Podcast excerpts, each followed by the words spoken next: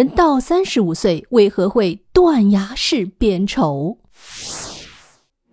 自古以来啊，爱美之心人皆有之，可是这个世界上从来没有任何一个人可以青春不老、容颜永驻。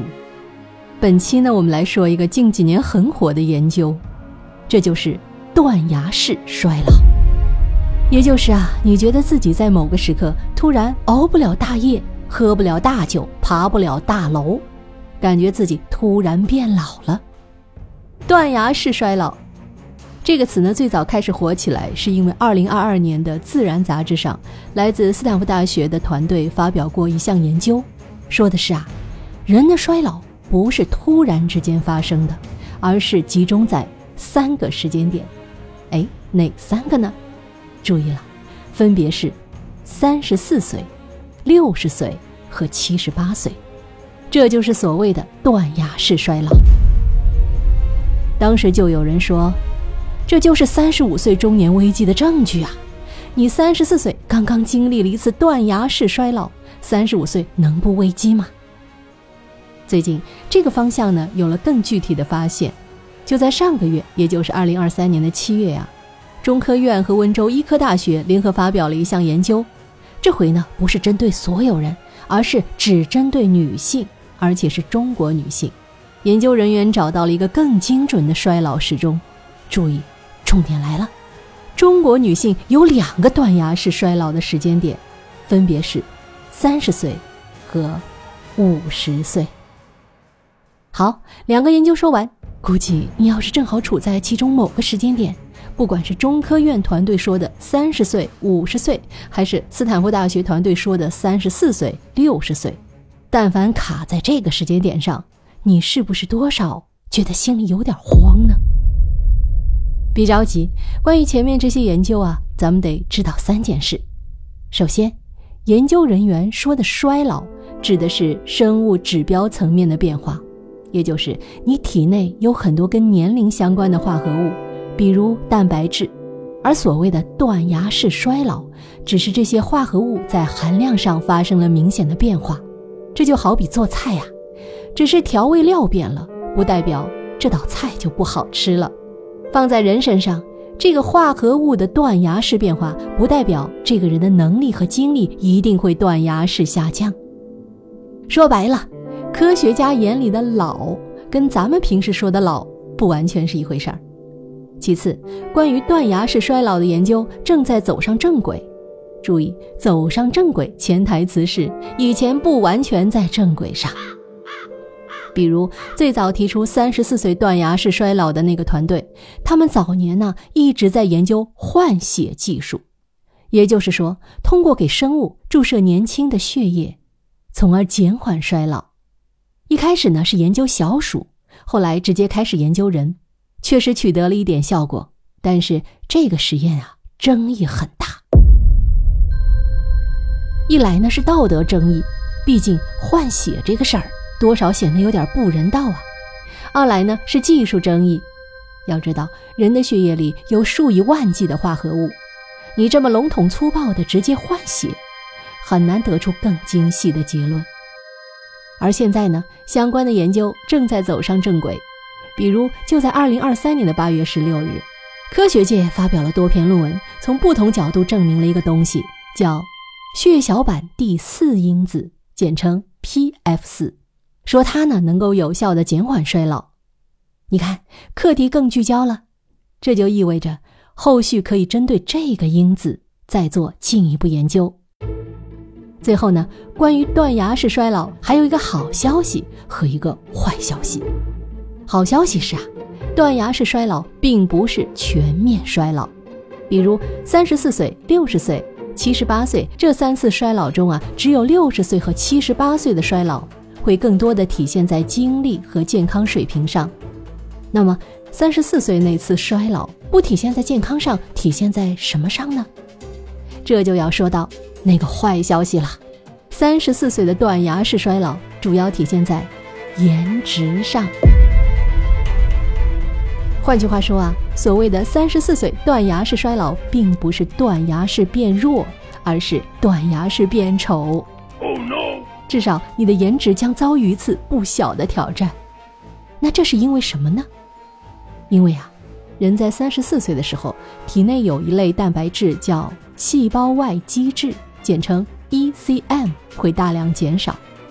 而细胞外基质里就包含跟颜值关系最密切的胶原蛋白，也就是那个让人看起来紧致、饱满、有点婴儿肥的东西。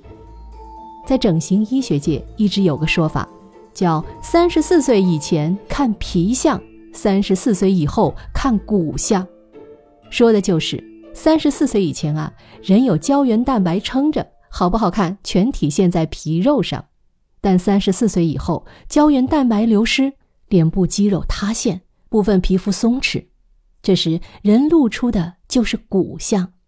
在整形医生眼里，但凡三十四岁以后特别漂亮的明星，基本都属于骨相美。再加上啊，人脸的皮肤很薄，比如额头的皮肤厚度大概是二点九毫米，什么概念呢？后背的皮肤厚度啊是五点九毫米。没错，我们最在乎保养的脸部，恰恰是浑身上下最脆弱、皮肤最薄的地方。这就意味着。胶原蛋白流失放在别的地方还好说，因为皮厚啊，看着不那么明显。唯独脸上皮肤最薄，一眼就能看出来。那么，怎么应对这个断崖式变丑呢？常规做法估计你都知道，比如保持运动，多吃健康食品，保持心情愉快。这些呢，咱们就不多说了。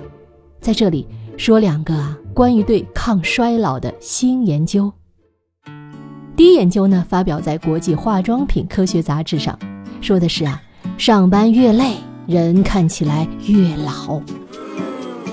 没错，就是所谓的累丑。大概过程是啊，给一百多名女性拍照，周五上班前拍一张，下班后拍一张，结果发现啊，上完一天班之后，人看起来明显变老了一点。同时，这个实验还有一个更有趣的结论：你的工作事项越复杂，就越显老。也就是同样是忙了一天，你要是只做一件事，就不那么显老；你要是得同时处理好多事，就容易显老。说白了，不怕工作难，就怕操心啊！由此，我们就得出一个结论：怎么对付上班带来的累丑呢？你呀，需要尽量减少并行的任务数。比如有十件事等着你做，你就应该先把那个最简单、耗时最短的事做了，先把任务数量减少。你可以把自己想象成电脑，那些等待完成的任务，即使不占用你手头的时间，它也在占用后台内存。对这些任务，能及时清空就及时清空。这就跟欠钱一样。你欠一个人一百块，跟你同时欠一百个人，每人一块，哪个更让人费神呢？肯定是后者啊。因此，不管你是做什么职业，工作的时候，第一优先级应该是先减少任务数量。第二个发现，来自上个月刚刚上市的一本新书，叫《生命力》，这是一本文集，汇集了最近几年很多热门研究。我觉得最受启发的。倒不是这些研究本身，而是书里的一个观点，那就是：你不要试图杀死任何连进化都不能杀死的东西。什么意思呢？比如睡眠。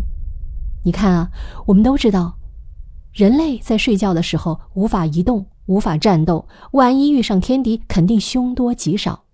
但是，即使睡眠这么不划算，人类经历了千百万年之后，它依然存在，依然没有被进化淘汰掉。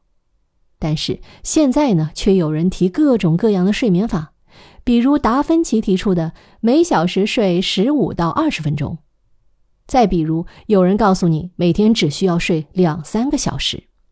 试问一句，进化都淘汰不了的东西，能这么三言两语被你淘汰了？它大概率上。伴随着巨大的代价，这就是前面说的，连进化都对抗不了的东西，咱就别跟他拧着干了。例如睡眠、饮食，在这些最起码的常识性问题上，咱们就尊重常识，该吃吃，该睡睡吧。最后呢，借用《生命力》这本书里的一句话，说的是：当你面对一堆关于健康的新说法时，得有点当 CEO 的架势，也就是像 CEO 一样，亲自去做最后的一轮面试，别错过适合你的，也别采纳不适合你的。好了，本期的话题：三十五岁真会断崖式变丑吗？答案是肯定的。但是呢，我们也不必太过焦虑，毕竟今天心情不好也会影响到明天，明天心情不好也会影响到后天。容颜虽然不能永葆青春，但是我们的心态可以积极乐观，这样也可以让我们看起来更年轻、更有活力、更被人喜欢。好，密室里的故事。探寻时光深处的传奇，目前为您讲述，希望你的喜欢，也欢迎你的订阅、留言、点赞、评论、月票，我们下期见。